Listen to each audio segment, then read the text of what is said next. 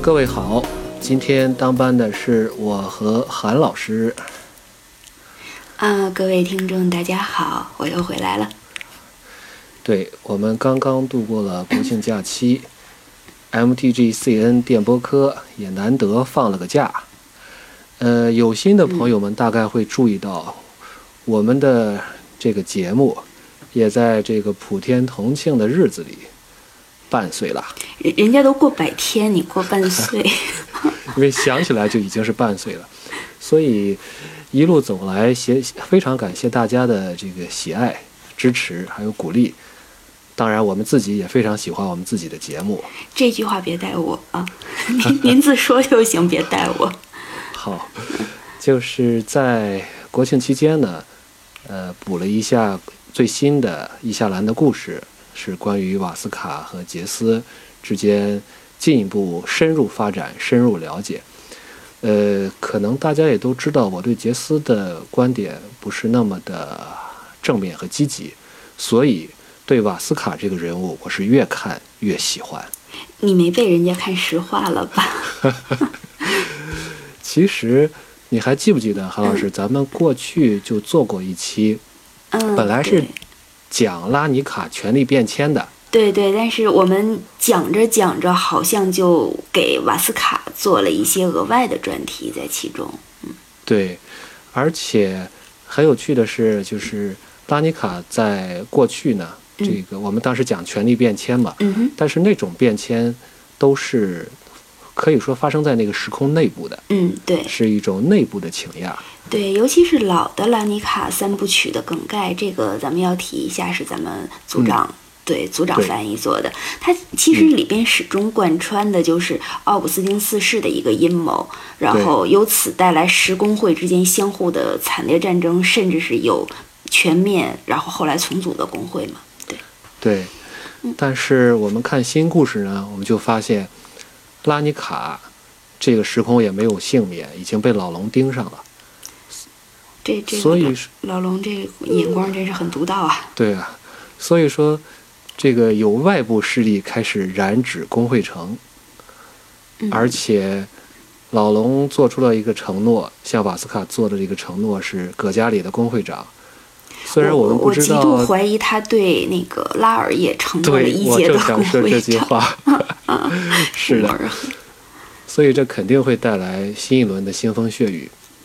但拉尔咱们且不论，瓦斯卡应该来讲是一个很关键的人物。是这样的。嗯，所以我们今天想做点新的尝试。呃，一方面呢，联系黑绿这两个颜色嗯这种特点；另一方面呢，我们来聊聊瓦斯卡，当然也不限于瓦斯卡，我们看看是不是还可以聊聊其他的黑绿人物，因为嗯感觉他们对我的印象都是非常深刻的。而且这期呢，嗯这样说吧，就是韩老师化名静静的时候，第一次主持节目就是在讨论颜色轮，当时是蓝色对对和绿色两个颜色。对，蓝绿和狼大一起做的一期。哎呀，对第一次出出生就是颜色轮的那 个，这次我们又把这个那个这个专题接续了，嗯，对，我们再结合再讲一讲，也借着这个机会呢，也致敬一下我们自己的节目。我那觉得挺好个的。你你下次自恋的时候打个招呼行吗？突然自恋，嗯，对，那其实借着伊夏兰新环境啊，威士忌其实就相当于重新请出了一个黑绿色组的彭洛克，也就是瓦斯卡，并且对随着故事的推出，大家能看到，呃，黑绿这个色组在瓦斯卡身上的意义是不断深化的。嗯，相较于之前我和狼大聊到的蓝色的冲突、蓝绿双色的冲突，更多偏重于形而上。那么黑色和绿色的冲突，它就显得很直接，就是围绕生命，就是生和死本身在做文章。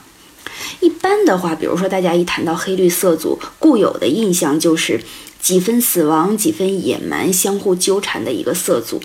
那么对作为在这里边，我们能看到，作为老龙的棋子瓦斯卡，他的黑绿。却这一次一改了过去的设定，我甚至感觉是在走上一个洗白的道路，就不不只是为瓦斯卡的人设人设洗白，甚至是黑绿这个色组它的意义都更为立体了。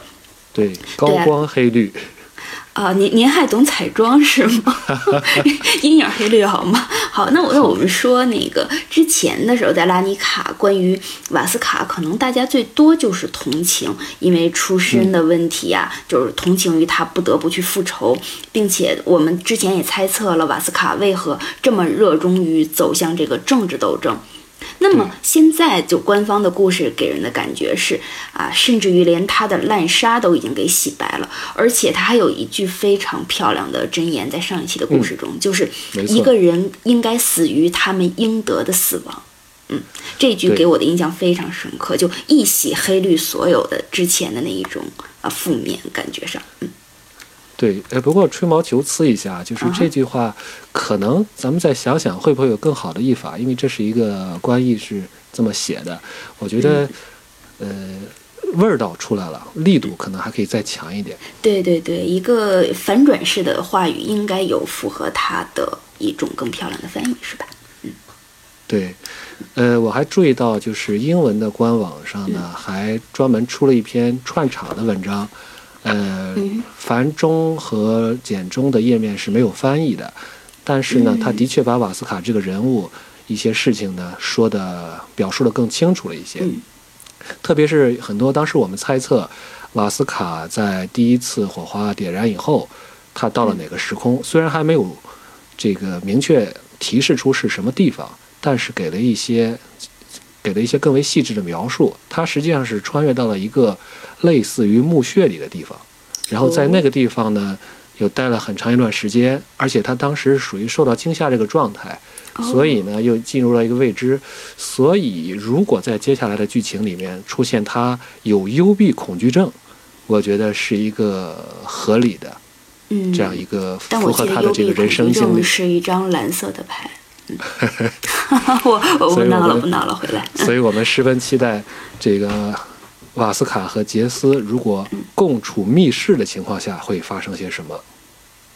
嗯，这这是要有本子了吗？嗯，不行，拽回来，拽回来。对，呃，所以我们在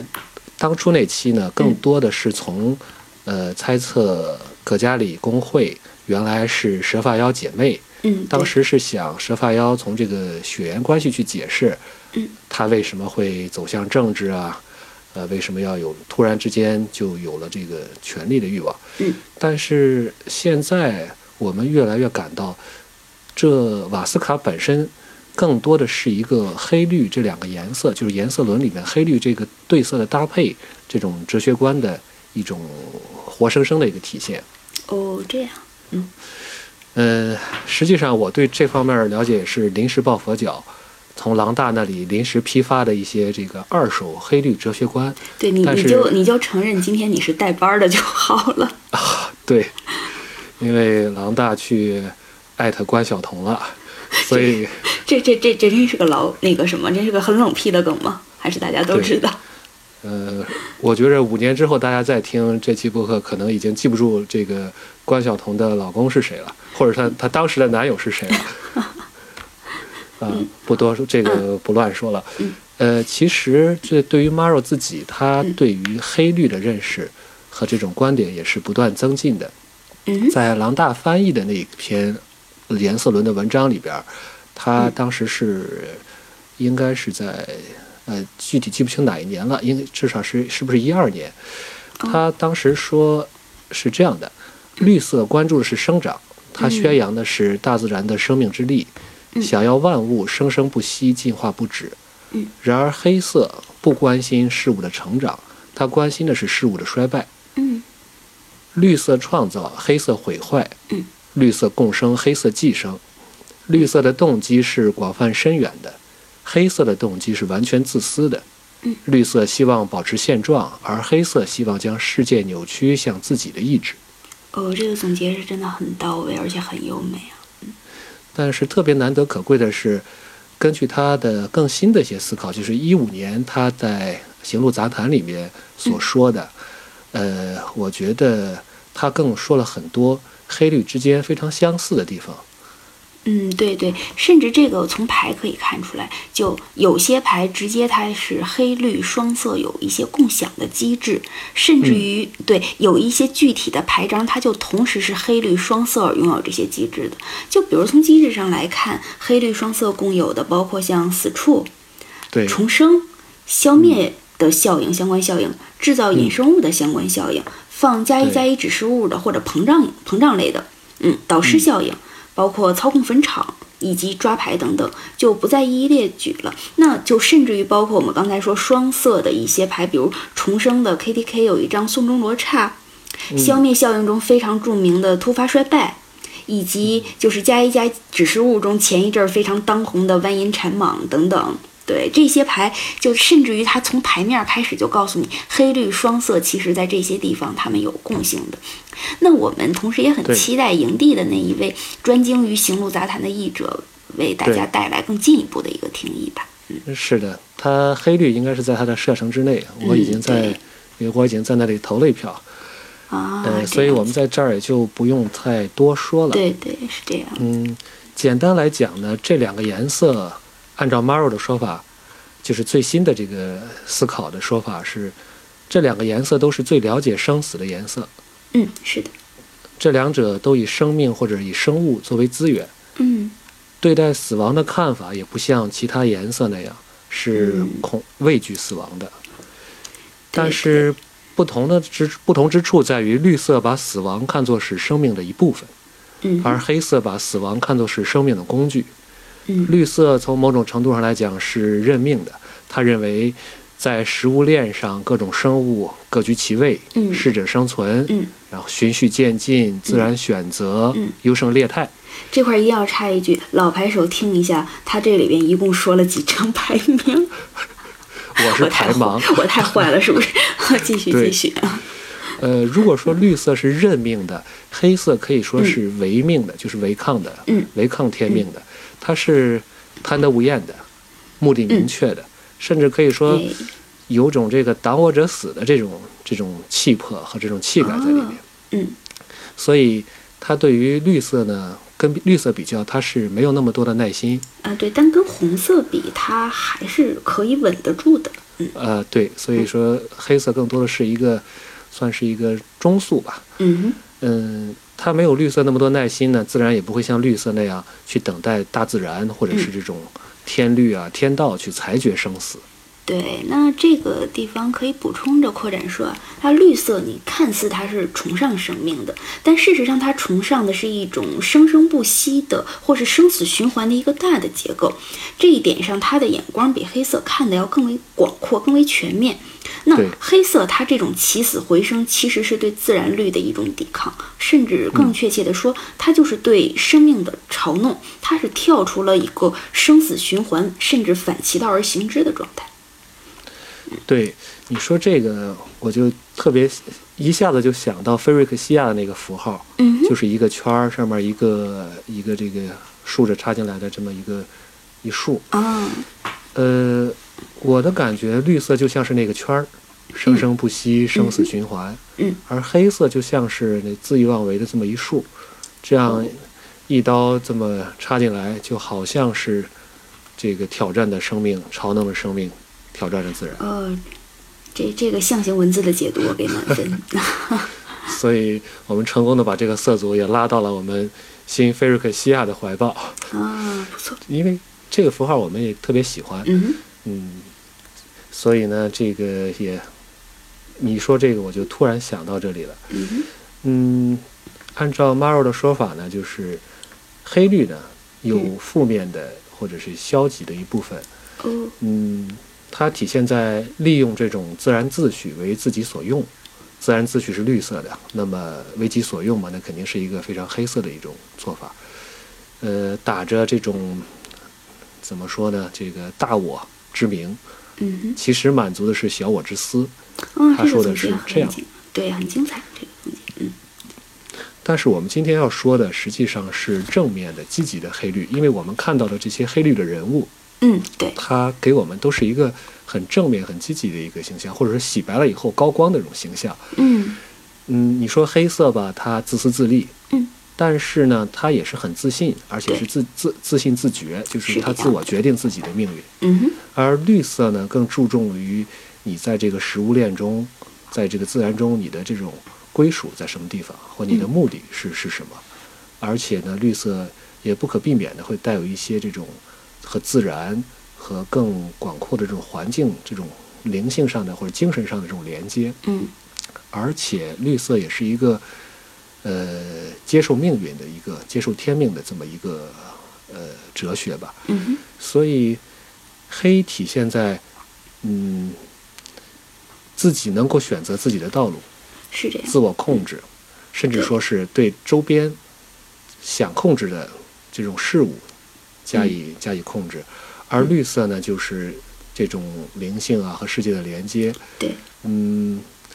了解自己的这种归属。当时我记得他在里面用的这个词叫 belonging，、哦，同时又要明确自己的这个 purpose，自己的目的。嗯、目的，嗯所以这两个一组合，嗯哼，呃，我倒从中感到了一些这种不不大属于这个颜色一些信仰的感觉。哎，这个怎么解释呢？具体来呃当说，然，再修正一下自己的说法，倒未必是信仰，更多的可能是信奉。你比如说，相信自我，哎，这是黑的，嗯，对，然后你奉行的呢又是自然的规律，对，这个很绿，嗯，而且你会要想按照自己的目的对，黑色的目的性，去对，更改这些规律、这些法则，嗯或者是这种自然规律，或者是这种天道天理，嗯这就是律的。嗯哼，所以想让这个规律呢更符合自己的想法，对，又黑了，然后 呢，再把自己嵌入到这个新建的这个规律法则中的更高的地方。哦，又绿了，又找到一个这这这 belonging 跟着你一路折腾下 来，对啊呀、哈姐，这你你这圆的真是不愧上一期说的是熔炉大师，这果然果然很厉害。那其实我们说到瓦斯卡这一点，他就很符合瓦斯卡的一路的这个人设变迁。就像他对一开始啊，他找到自己的这个归属，就是那些被侮辱啊、被损害那些人们，他要替他们做主，或者觉得自己是对他们的一部分。对，那么对他选择的方式就是，我要用我的手段去消灭掉那些施加着这些侮辱与那个损害的人们，这就是典型黑色的消灭感。对，那随着归他属后感就是对绿色的，然后对消灭的又是黑黑色色的，，对，那他随着自己的强大和眼界的开阔，那归属和目的就因为。他自己的自信和野心而统一了，这个时候其对实这这部分成为了他新的黑色。那么，并且对他要决定去改变自己所归属的这个秩序，要颠覆它。嗯，对，呃，我印象很深的一点就是，他曾经有过一次尝试，嗯哼，他想把杰斯引出来，然后呢抓住他，逼迫他来，呃，听他的命令行事。这样的话，相当于是，呃，想利用杰斯来改变这个这个这个石会盟。嗯哼，但是呢，杰斯非非常巧妙的就破解了他的这个呃他的这个设计。嗯哼，我觉得，呃，虽然故事里面没有写，但是我能感到这次失败对他的触动，应该来讲是比较深刻的。嗯哼，嗯，他对抗的是这种这种规律、这种秩序，对，而石慧盟呢，杰斯他是在这个体系里面、这个体制里面最关键的一个点。对对是这样。嗯但是你杀掉他，或者说你控制他，也不能够改变你自己在这个轮回也好，这个规律也好，嗯哼在里不能改变自己的位置。对，因为那个位置还在，你对，杰斯只是占占有那个位置而已。嗯，没错，而且这就像是这种手法呢，反而有点像蓝色，就是比较取巧。嗯我找到这个点，四两拨千斤，巧妙虽然巧妙，但是呢，嗯、可能会一时，但是呢，不能维持住一世。对对，所以其实瓦斯卡后来那么热衷于政政治啊，他应该是明白，就只有拥有实力，比如说成为工会长，我成为秩序的一部分，甚至是顶尖的那一部分，那么这个秩序才能由我而出，而不是说我要去干掉坐在那个秩序位置上的人。那么只有对我去，我去拿到它，我才能够去改变这个规则。嗯，嗯对，所以，呃，黑绿呢，实际上我更想说的啊，嗯虽然我看到的、读到的是瓦斯卡，但我在心中想想到的，我思念的是在另一个时空的另一个女人。哎，也是黑绿色吗？对，呃，有的朋友可能知道我是很喜欢哈娜这个人设的，对对，呃，但是呢，随着，但是也知大家也都知道，哈娜的美丽的人生永远定格在了二十五岁。嗯，是的，随着我和她的年龄逐渐的加大，呃，我已经开始有些动摇了，嗯哼，特别是看在阿芒凯，我已经发现自己克制不了自己对哈巴恰小姐姐的这种喜欢。哦，这样，阿王凯的黑绿色的一个传奇生物哈巴恰，嗯对她，其实，在阿芒凯的故事里面是一个很次要的人物，对，次要到在这个维基百科上，在 Salvation 的这个维基上都没有自己的词条。哦，粉丝不够热情，嗯，对，到了设定集里面呢，也只有四分之一页纸的篇幅来介绍它。对，如果大家看过设定集，会发现画会占四分之三 页儿，太可怕了。首页是它，首页是它，我把它当做这个哈巴恰的写真来买的。好吧，好吧，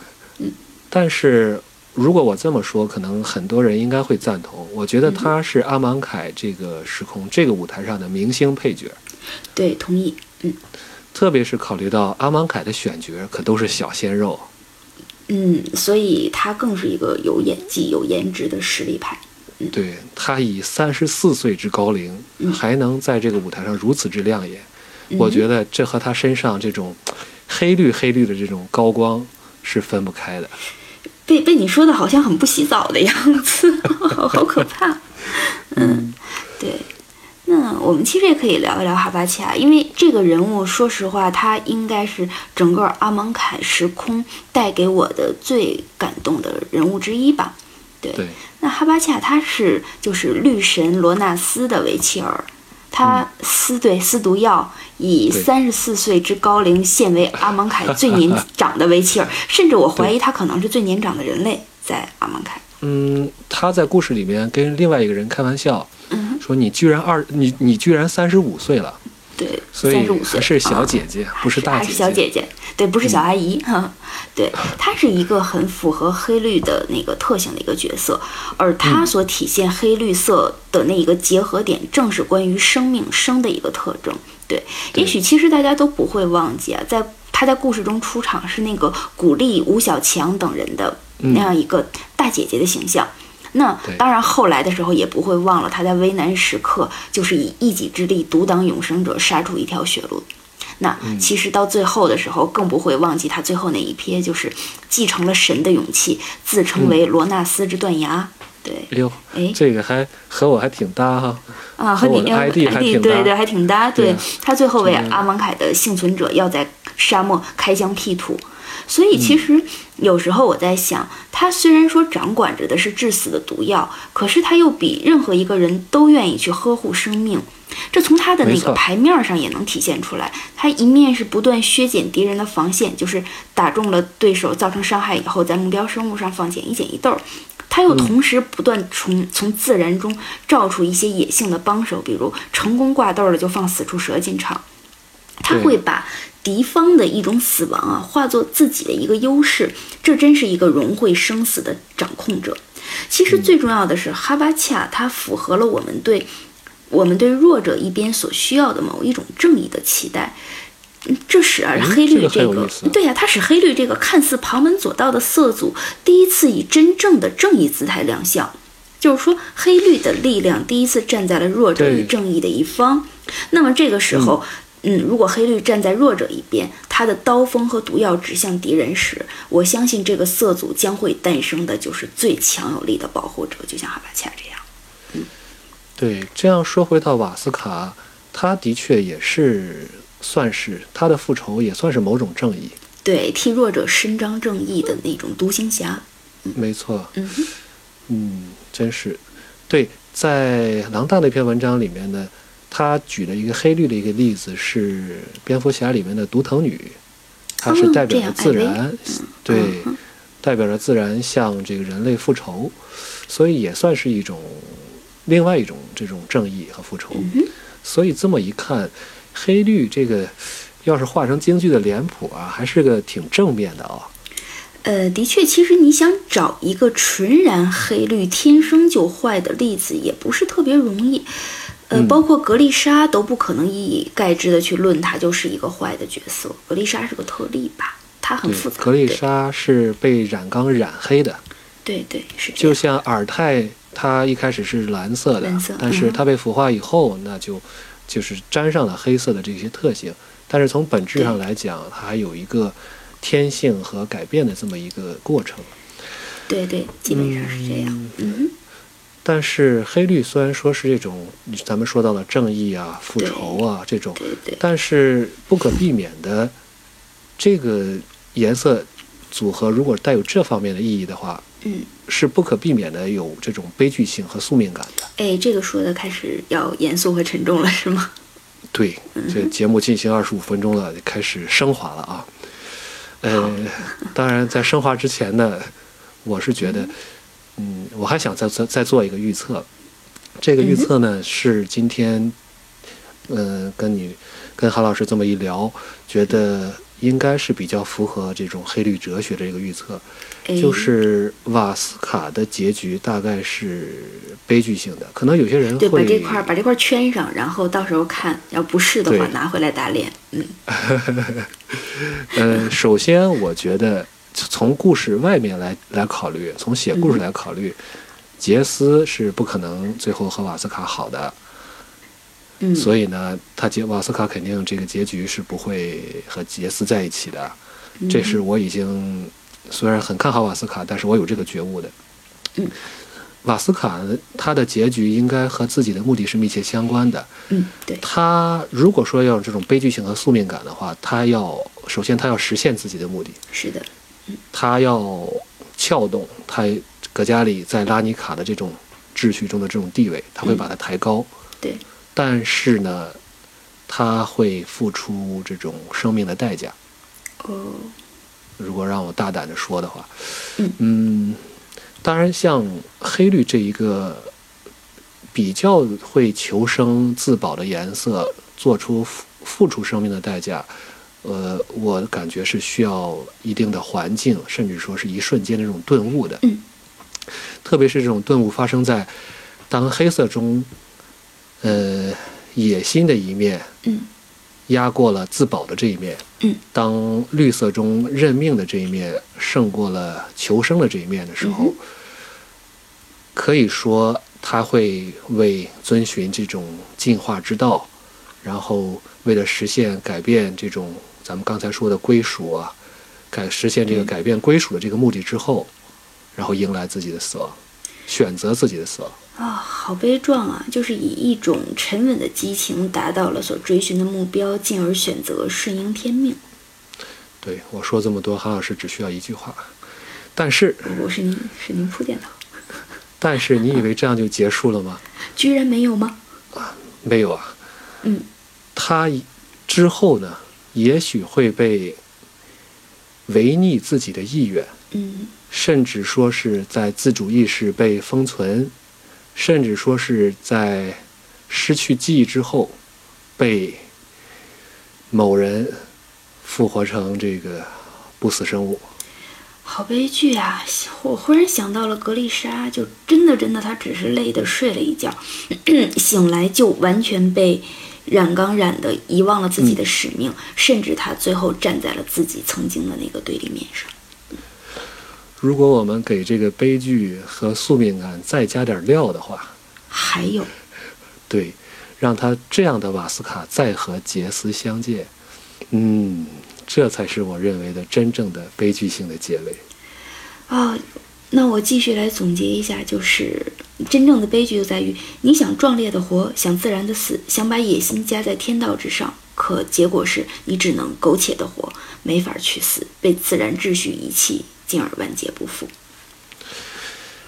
哎呀，说的多好！其实我所指的就是嗯他变成永生者，哇，如果瓦斯卡真的最后成为了那位尼可拉斯大人手下的豪英，嗯，那我问问韩老师，你会